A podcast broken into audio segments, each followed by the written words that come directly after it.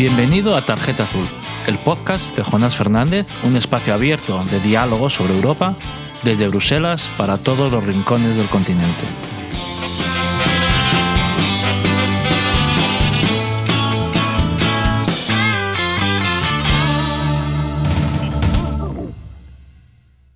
Buenos días, buenas tardes, buenas noches. Muchas gracias por acompañarnos en este nuevo capítulo del podcast Tarjeta Azul de resumen y análisis de la actualidad política europea. Como siempre, eh, iniciaremos este podcast con una charla con, Ana Martínez, periodista en el Parlamento Europeo, donde comentaremos algunas de las noticias del último pleno del Parlamento Europeo.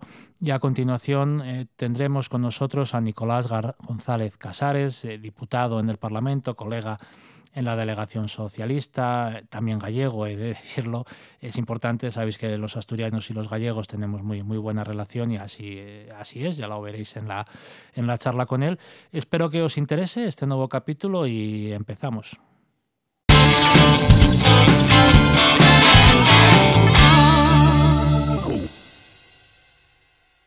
Hola a todas y todos, bienvenidos una vez más a esta primera parte de Tarjeta Azul, donde repasaremos, como siempre, la actualidad europea de las últimas semanas. Unas semanas en las que la Comisión Europea ha empezado a aprobar, a dar su visto bueno a los planes nacionales de recuperación y resiliencia de los Estados miembros. Eh, la presidenta de la Comisión Europea, Ursula von der Leyen, está haciendo una gira por distintos países para aprobar los planes y precisamente esta gira empezó eh, con la aprobación de los planes de Portugal y España. El plan español ha recibido además la máxima valoración por parte de la Comisión Evaluadora de la Comisión Europea en 10 de los 11 aspectos que se examinaban. Así que, bueno, Jonás, eh, ¿qué tal? ¿Cómo estás? Muy buenas. Pues, pues sí, la verdad es que la, vamos, la aprobación del informe de, la comisión eh, realmente daba al plan español, podríamos decir, un sobresaliente alto, ¿no? casi, casi una matrícula. Quedamos muy cerquita de, esa matrícula, pero, pero ha dado la máxima puntuación a casi todas las categorías de evaluación. Eh, ciertamente era lo que esperábamos, porque el gobierno español ha venido trabajando muy cerca con, con la Comisión Europea en la elaboración de ese plan de hecho, eh, un primer borrador del plan se presentó, si no recuerdo mal, a finales de noviembre, cuando ni siquiera teníamos todavía el reglamento, ¿no? el instrumento legal para, para habilitar esas transferencias de recursos. Y ese borrador, de alguna manera, inició el proceso de negociación formal o informal, no solamente con, con las comunidades, los ayuntamientos, en fin, todas las personas con interés en España, sino también con la Comisión Europea para facilitar una aprobación rápida. ¿no? Ahora estamos pendientes de que, de que el Consejo acabe de ratificar el plan y previsiblemente antes del verano eh, llegará las, las primeras aportaciones de esa deuda comunitaria para financiar la recuperación de nuestro país.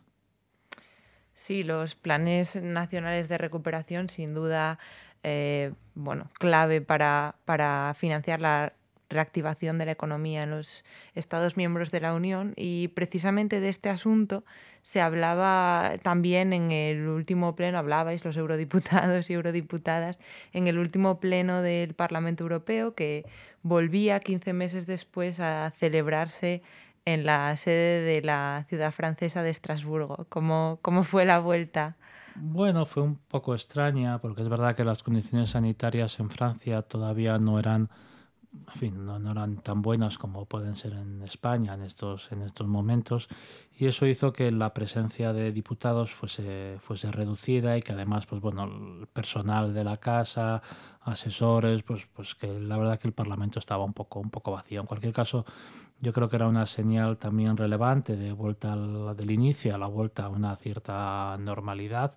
Eh, los plenos en Estrasburgo forman parte de la eh, liturgia del trabajo del, Parlamento y sin duda, pues bueno, también es, es bienvenido, ¿no? Recuperar esos, esos plenos allí, no, en fin, no, no, no, no, estar siempre todo el rato aquí en, en la sede de, de, Bruselas, pero sí que fue un poco, un poco extraño. ¿no? En cualquier caso, es cierto que en ese pleno se aprobó una resolución, como decía, sobre, sobre la elaboración de los planes nacionales una resolución muy, muy trabajada, donde fue difícil alcanzar una mayoría, pero donde, en fin, después de la votación quedó claro que el Parlamento en su conjunto, una gran mayoría estaba pidiendo que esos planes como el español pues recogieran capítulos sociales, recogieran la necesidad de recuperar la negociación colectiva, reformas de pensiones que garantizaran eh, la dignidad y la suficiencia financiera de los, de los propios pensionistas, el esfuerzo para mejorar eh, la educación y las habilidades de los, de los más jóvenes con los distintos programas de,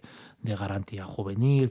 Bueno, yo creo que, que, el Parlamento hizo un buen trabajo en, dar, ¿no? en dar un marco general para adicional para permitirla, facilitarla o orientar la valoración de los planes nacionales por parte de la Comisión Europea y así ha sido, ¿no? después de conocer esa aprobación por parte de la Comisión pues gran trabajo del Parlamento y muy buena valoración para España, o sea que son motivos para el optimismo de cara a la implementación de este, de este Plan Nacional de Recuperación y Resiliencia. Eh, también, bueno, comentabas eh, el inicio de la vuelta a la normalidad, aunque este pleno haya sido un poco diferente. Esa vuelta a la normalidad también la facilitará para toda la ciudadanía de la Unión la aprobación del certificado COVID al que dabais luz verde en Estrasburgo y que permitirá recuperar la movilidad eh, bueno, para, a partir del 1 de julio para aquellas personas que hayan sido vacunadas, eh, haya, presenten un PCR negativo o hayan superado la enfermedad. Sí, bueno, el certificado COVID ya es una realidad eh, legalmente o no entra de manera obligatoria en toda la Unión el 1 de julio, pero en algunos países ya se han habilitado las plataformas para solicitarlo y usarlo y España es uno de ellos y, está habiendo una petición muy importante de, este certificado.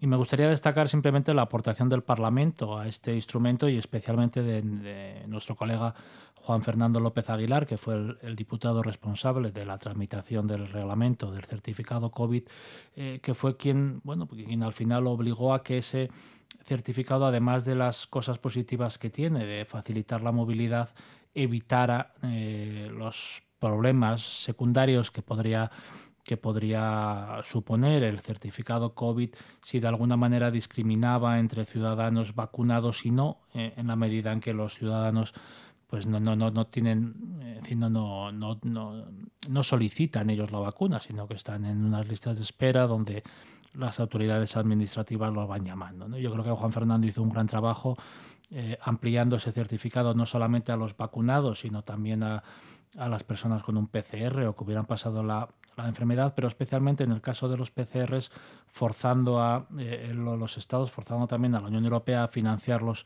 eh, públicamente en, una gran mayoría de casos, ¿no? y evitando, como digo, ese, posible tratamiento dual entre vacunados y no, que desde el principio el Parlamento eh, consideraba absolutamente indeseable.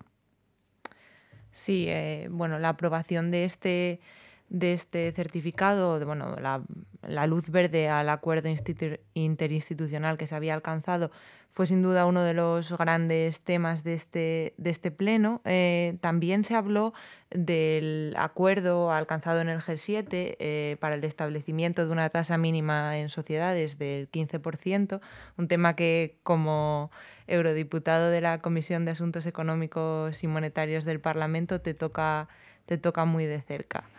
Sí, bueno, España, España, Europa, ¿no? Lleva ya mucho tiempo debatiendo la, necesidad de armonizar eh, impuestos, fundamentalmente el impuesto de sociedades, y de fijar una tasa mínima. Este debate siempre ha estado, eh, pues bueno, siempre ha sido un debate complicado porque algunos eh, gobiernos como Irlanda o Luxemburgo, Holanda, ¿no? que tienen sistemas tributarios, pues bueno, podríamos decir que no muy cooperativos, pues bueno, lo han venido bloqueando.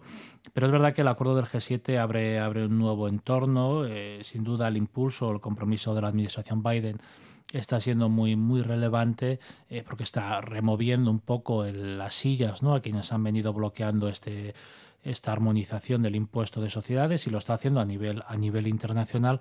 Y ese acuerdo del G7 es muy importante, eh, una tasa mínima del 15%, una obligación de las grandes corporaciones para tributar los beneficios en las jurisdicciones donde lo obtienen. Y es un acuerdo, es verdad, que iniciar, porque tiene que ser ahora desarrollado por el G20 y por la OCDE, y en el caso europeo, pues tendría que acabar confluyendo en una propuesta legislativa que se, que se tramite y que se apruebe, pero supone un antes y un después. Hasta, hasta este acuerdo, ciertamente aquellos que clamábamos por poner coto a la competencia a la baja en materia tributaria entre Estados, pues éramos obviamente los socialistas y otros colegas de la izquierda, pero, pero no éramos capaces de, conformar una mayoría necesaria para aprobar este tipo de medidas y ahora parece que esa mayoría, ¿no? con, también con, bueno, con, otras ayudas, eh, está más cerca de, de, realizarse y como digo, cambia un poco, el, cambia y mucho el debate económico de las últimas décadas, ¿no? donde cada vez se bajaban más los impuestos, se pretendía así atraer inversión y esto ha ido acabando con, con que los sistemas impositivos en algunos países fijen los impuestos de sociedades efectivos en el 1, en el 2%, que es absolutamente eh, pues bueno, injusto con los asalariados que pagan sus impuestos, injusto también con las pequeñas y medianas empresas que, pagan los impuestos eh, normales y que no tienen capacidad para hacer ingeniería contable y reducir sus, sus beneficios o negociar con algunos gobiernos tratamientos diferenciales. Y, sin duda, pues, pues como digo, suponen un, un antes y un después al que hay que dar continuidad y, el Parlamento y el Grupo Socialista eh, mantendrá la presión para, dar continuidad a este acuerdo. Confiemos en que así sea y que este cambio de ambiente en el debate global cristalice en, acuerdos a nivel de la OCDE, del G20 y europeo. Seguro que sí. Para, para eso trabajamos. Sí, seguiremos también hablando de este asunto en este, en este podcast, eh, informando de los avances que se vayan produciendo. Y bueno, si te parece, aunque esta quincena, por supuesto, ha, habido otros temas muy, muy importantes en la actualidad europea, el tiempo apremia y si te parece pasamos ya a la conversación con Nicolás González Casares. Pues me parece muy bien, porque además algunos de esos temas importantes vamos a discutirlos con él a continuación.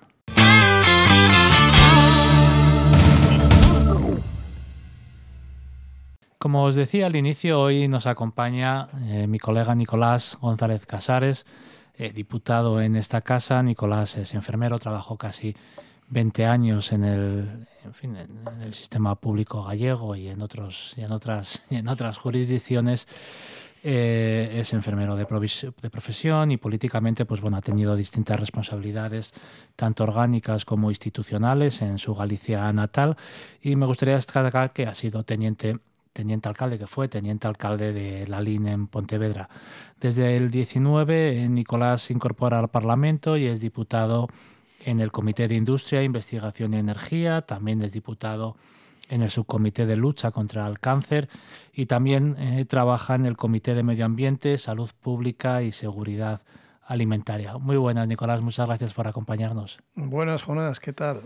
Muy bien, muy bien. Pues aquí en un capítulo más, intentando acercar un poco los debates europeos a, fin, al conjunto de la ciudadanía y la verdad que tenía mucho interés en, en, contar contigo, en que nos acompañaras en un capítulo, especialmente en estos días donde, y después de muchos meses, donde el impacto de la pandemia ha puesto en primer lugar del trabajo de esta institución eh, los esfuerzos que estáis haciendo desde el Comité eh, de Salud Pública, eh, entre otros, para dar una respuesta a esta crisis. Algunos nos dedicamos a la respuesta económica, pero eh, la respuesta sanitaria ha sido también muy importante, muy ambiciosa, eh, desde la compra centralizada de vacunas. Y sobre esto me, gustaría preguntarte, eh, en primer lugar, por ese posible levantamiento temporal de las patentes de las vacunas para la COVID-19 que ha estado en los pasillos y en las votaciones del Parlamento en, bueno, desde, hace, desde hace meses y que recientemente el Parlamento, y gracias a tu iniciativa, entre otros colegas, ha aprobado esa solicitud de levantamiento de la patente contra la COVID. ¿Qué, qué nos dices de esta, de esta propuesta? Bueno, la verdad es que eh, fue muy trabajado, ¿no? Y con, sin, sin, sin olvidar las polémicas previas que hubo en este Parlamento, incluso en votaciones donde trataban otros grupos de decir que, por ejemplo, el Grupo Socialista no estábamos apoyando este levantamiento de, las licencias. Lo cierto es que costó llegar a, una posición común del Parlamento donde lo que buscamos es eh, llamar a los Estados miembros y a la Comisión para que abran esas licencias y que se puedan producir vacunas a nivel global y a escala global para todo el mundo eh, de una manera libre y abierta, sin olvidar, hombre, que estamos hablando de propiedad intelectual y eso también habría que compensarlo. Eh, el camino es tortuoso y por el medio hemos visto como diferentes iniciativas como Biden llamando la atención sobre la necesidad de abrir estas licencias. Ojo, sin olvidar que los Estados Unidos de entrada no fueron un país exportador, sino se dedicaron a primero la vacuna para nosotros.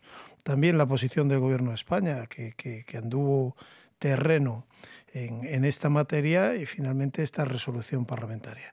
Yo creo que es importante, pero también hay que decir que encontramos resistencias, encontramos las resistencias dentro de la propia Europa. Sin mm. lugar a dudas, Alemania es un país eh, altamente interesado en conservar eh, esta propiedad intelectual, porque no en vano lo que se supone que es la vacuna ganadora de BioNTech Pfizer es, tecnología alemana y aquí estamos encontrando eh, ciertas reticencias. Pero no debemos olvidar que no nos podemos quedar solo en abrir la licencia de las patentes y en trabajar sobre la propiedad intelectual. Yo creo que también se demostró que había un problema industrial de producción, de la escala de producción no solo a nivel europeo, sino a nivel mundial, de dificultades en el acceso a algunos de los componentes y en la importación, exportación, en el comercio internacional de estos componentes.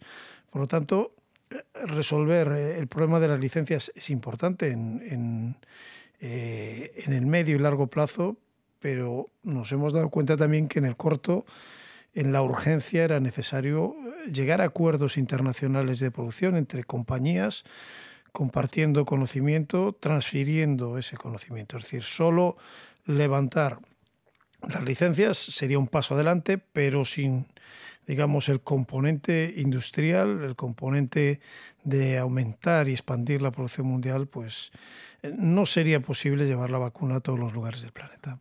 La verdad es que esta crisis de, de la COVID eh, ha permitido también tomar conciencia sobre la necesidad de avanzar también en la unión sanitaria. ¿no? La, unión va avanzando en, en, las crisis y es ahí donde, donde pues bueno, las instituciones y los ciudadanos echan en falta una respuesta comunitaria más sólida y, permiten ¿no? dar esos pequeños avances en el proceso de construcción que, al cabo de los años acaban configurando ¿no? lo, que es, lo que es la Unión Europea ya hoy, hoy en día. Y sobre, esta, sobre este avance de, de la Unión Sanitaria, eh, me gustaría también eh, que nos contaras algo sobre el reglamento tuyo que acaba de aprobarse. Se ha aprobado el 22 de junio en el Comité de Medio Ambiente y Salud Pública, como decíamos previamente, un reglamento para reforzar la Agencia Europea del Medicamento también como una institución clave en ese avance, en esa creación y fortalecimiento de la Unión Sanitaria. El reglamento creo que está pendiente de ir al Pleno ahora.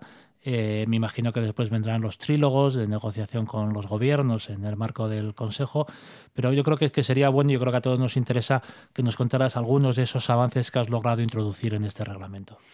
Bueno, como decías al inicio, eso de las crisis federalizantes, el avance de la Constitución Europea, que lo conoces bien, pues por lo que habéis trabajado en el, en el ámbito económico que, yo creo que todos los ciudadanos palpan, también necesitaba un impulso desde el lado de, del campo de la salud. Es decir, los estados han sido siempre los grandes responsables de las políticas sanitarias, pero hemos visto en esta pandemia que necesitamos coordinarnos y avanzar hacia esa unión de la salud que es más que nada una respuesta a los grandes desafíos globales en esta materia que se nos presentan como europeos y europeas sin, sin depender el estado en el que vivamos o la región en la que vivamos. ¿no?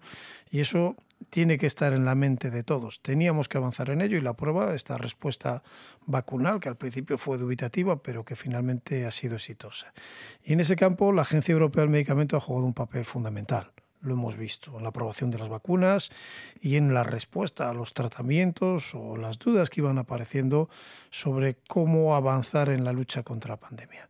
Y lo que se trata es de eh, estas lecciones aprendidas, trasladarlas a una legislación que nos permita hacer frente a situaciones futuras, es decir, de lo aprendido en estos momentos, trasladarlo a un reglamento que, como dices, espero que se apruebe en el siguiente pleno y luego trabajaremos con, los estados, con el Consejo, para, para, para, finalizarlo. Pero eso es, trasladar esas lecciones aprendidas en la adopción de nuevos tratamientos, en cómo se hacen los estudios, cómo se coordinan eh, los países y las diferentes autoridades nacionales en el campo de, digamos, de la industria farmacéutica para encontrar esas soluciones. Y además este Parlamento, y eso está incluido en este reglamento, había llamado la atención en repetidas ocasiones sobre los desabastecimientos. Los desabastecimientos de medicinas que antes en España, hace 10, 15 años, era algo de lo que era prácticamente inexistente, pero que a día de hoy a veces el paciente no recibe específicamente la medicina que ha pautado su médico. Y esto sucede en los Estados miembros y produce grandes desigualdades y eso también llamamos la atención sobre ello, sobre eh, los desabastecimientos. He propuesto pues, que se cree una base de datos a nivel europeo, pero con una capa nacional, para saber dónde se están produciendo, qué señales emiten antes de producirse y ser capaces de tomar medidas en, el corto plazo para, para solucionarlos y, tener cuenta de ellos. Es decir, yo creo que es una medida de las más ambiciosas. Y por último, ese concepto de una salud, de One Health, que incluye también los aspectos que han podido provocar esta pandemia. Es decir, no podemos ver solo desde la salud humana una pandemia como esto, tenemos que establecer vínculos con, la salud animal y esto también está en el, en, sobre todo en la parte más explicativa de, este reglamento. Muy bien, eh, pues bueno, como, como veis, eh, Nicolás se conoce mucho y bien todos los debates y los informes que, pasan por el Comité de Salud Pública, eh, pero me gustaría también preguntarle por su otro comité, el Comité de Industria. la verdad es que los dos compartimos muchas preocupaciones en el Comité de Industria, pero también, por ejemplo, con la política agraria o con la pesca, ¿no? Se dice que gallegos y asturianos, primos hermanos, y, he de decir que en nuestra delegación tenemos una mini delegación del, de, la, de la cornisa cantábrica y de esta esquina de, nuestro país que, une a gallegos y asturianos. Y me gustaría preguntarte por, ese trabajo en, el Comité de Industria y, especialmente por tu opinión, por la estrategia de la Estrategia Industrial Europea que conocimos hace algunos meses presentada por la Comisión, eh, un sector que, afronta un proceso de transformación necesario, pero también complejo, eh, donde bueno, pues políticas de apoyo u otras son también necesarias y como digo, para los oyentes eh, tenemos una colaboración muy estrecha por, por, estos asuntos y como decía, por otros también. pero en fin, ¿cómo ves la estrategia industrial europea y las dificultades, pero también las oportunidades que afrontan nuestra industria de cara al futuro? Bueno, como bien dices, tenemos ese, ese, parte en común de la industria en el, en el, norte, en esa franja norte que une Galicia y Asturias, donde tenemos muchísimos problemas. Y yo creo que son problemas que también se reproducen a, a nivel europeo, ¿no? La, transición ecológica, pero no solo la transición ecológica, todos los problemas derivados de mantener nuestra industria son preocupaciones que tenemos en común. Yo, en la, pandemia, por ejemplo, se ha llevado por delante, por así decirlo, una visita de una delegación del Comité de Industria y Energía que íbamos a realizar a Asturias y a Galicia, que esperemos podamos retomar. Y en esa estrategia industrial llamaría la atención por, por cuestiones que son claves y que hemos visto necesarias, que es recuperar las cadenas de producción en Europa, lo hemos visto también en el campo de la salud, como teníamos desabastecimientos de productos que eran esenciales para hacer frente a la lucha pandémica. Lo hemos visto y lo estamos viendo en el campo de la automoción, como el desabastecimiento en microchips está parando cadenas de producción, en, por ejemplo, en Galicia. ¿no? Citroën está dejando de producir, creo que medio millón de coches ha dejado de producir por el desabastecimiento de microchips. Entonces necesitamos crear eh, cadenas de producción y a eso deben también enfocarse parte eh, de Next Generation EU. ¿no? Es decir, esta, esa estrategia industrial contempla en su adaptación a los problemas de la COVID esa situación de las cadenas de producción industriales. Y en la transición energética y ecológica, ¿qué te voy a decir no? a un asturiano como como se ha vivido también en Asturias y en Galicia, el cierre de térmicas, el cierre de minas. Y para eso se han puesto en las estrategias de transición justa. Pero no es un problema que, haya, que, se, que se haya finalizado. Tenemos sectores como eh, el acero, el aluminio, donde necesitamos protegernos. Y cuando digo protegernos no digo a políticas proteccionistas, sino poniendo estándares a las industrias externas tan altos y tan elevados como ponemos a las industrias europeas.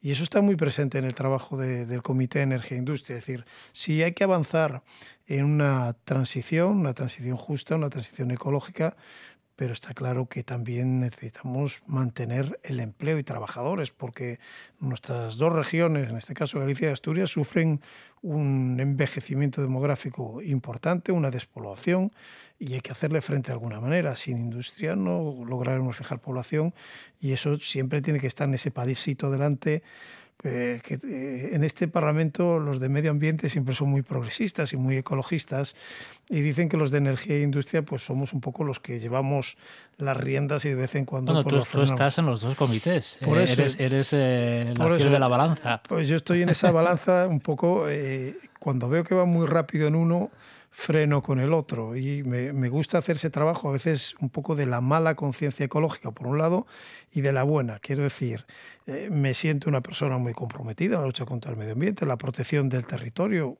de lo bien que se hace en Asturias y a veces de lo mal que se hace en Galicia en, en, este, en este capítulo de protección del territorio, pero sin duda la transición ecológica necesita también controles y los controles tienen que ser sobre todo en, la sostenibilidad eh, social y económica. No tenemos que salvar el planeta, pero salvando a las personas. Creo que en eso los dos coincidimos mucho y tenemos que salvarnos todos juntos, ¿no? Exactamente, salvarnos todos juntos y pero volviendo a esa estrategia industrial, en gran medida va encaminada en eso. Y luego hay algo que nos llama mucho la atención, que es en la estrategia industrial la parte digital. ¿no? Europa ha, creado muy buenos estándares eh, de protección en, en el ámbito digital, pero no tenemos esos grandes campeones digitales que vienen, por así decirlo, a comer a nuestro territorio para, para cebarse ellos a nivel global. Y creo que debemos apostar también por crear oportunidades digitales no solo a través de estándares, sino creando ecosistemas que permitan que haya realmente empresas europeas punteras y líderes en este sector. Y por ahí pasa también nuestro futuro. Yo creo que sin el avance, no solo eh, decir, vamos a hacer que las empresas y las pymes hagan esa transición digital, sí, pero además necesitamos crear empresas digitales de futuro y que creen trabajo en Europa.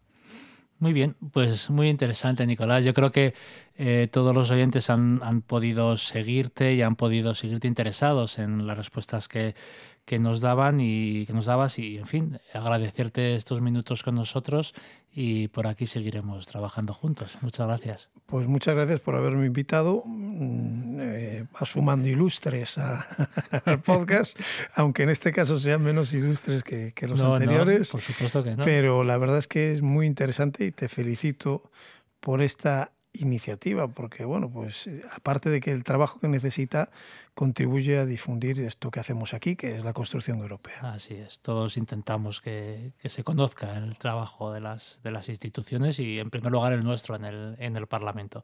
Pues muchísimas gracias. Un gracias a ti, Jonás. Un abrazo.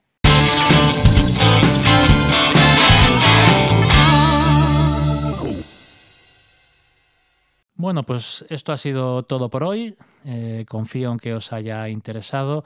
Eh, estoy seguro de que así ha sido.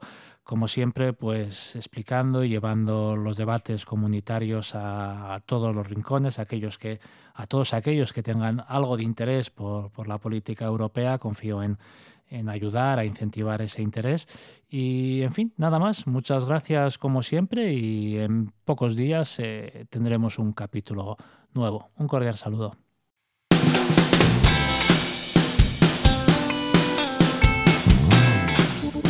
Si te ha gustado este episodio, si te interesa lo que pasa en Europa y quieres conocer de primera mano lo que ocurre en las instituciones europeas, puedes suscribirte a este podcast en las plataformas iBox y Spotify. También puedes seguir mi trabajo como eurodiputado en la página web de jonasfernandez.com donde también te puedes suscribir a mi newsletter quincenal y por supuesto en las distintas redes sociales, Twitter, Facebook, Instagram, YouTube o LinkedIn.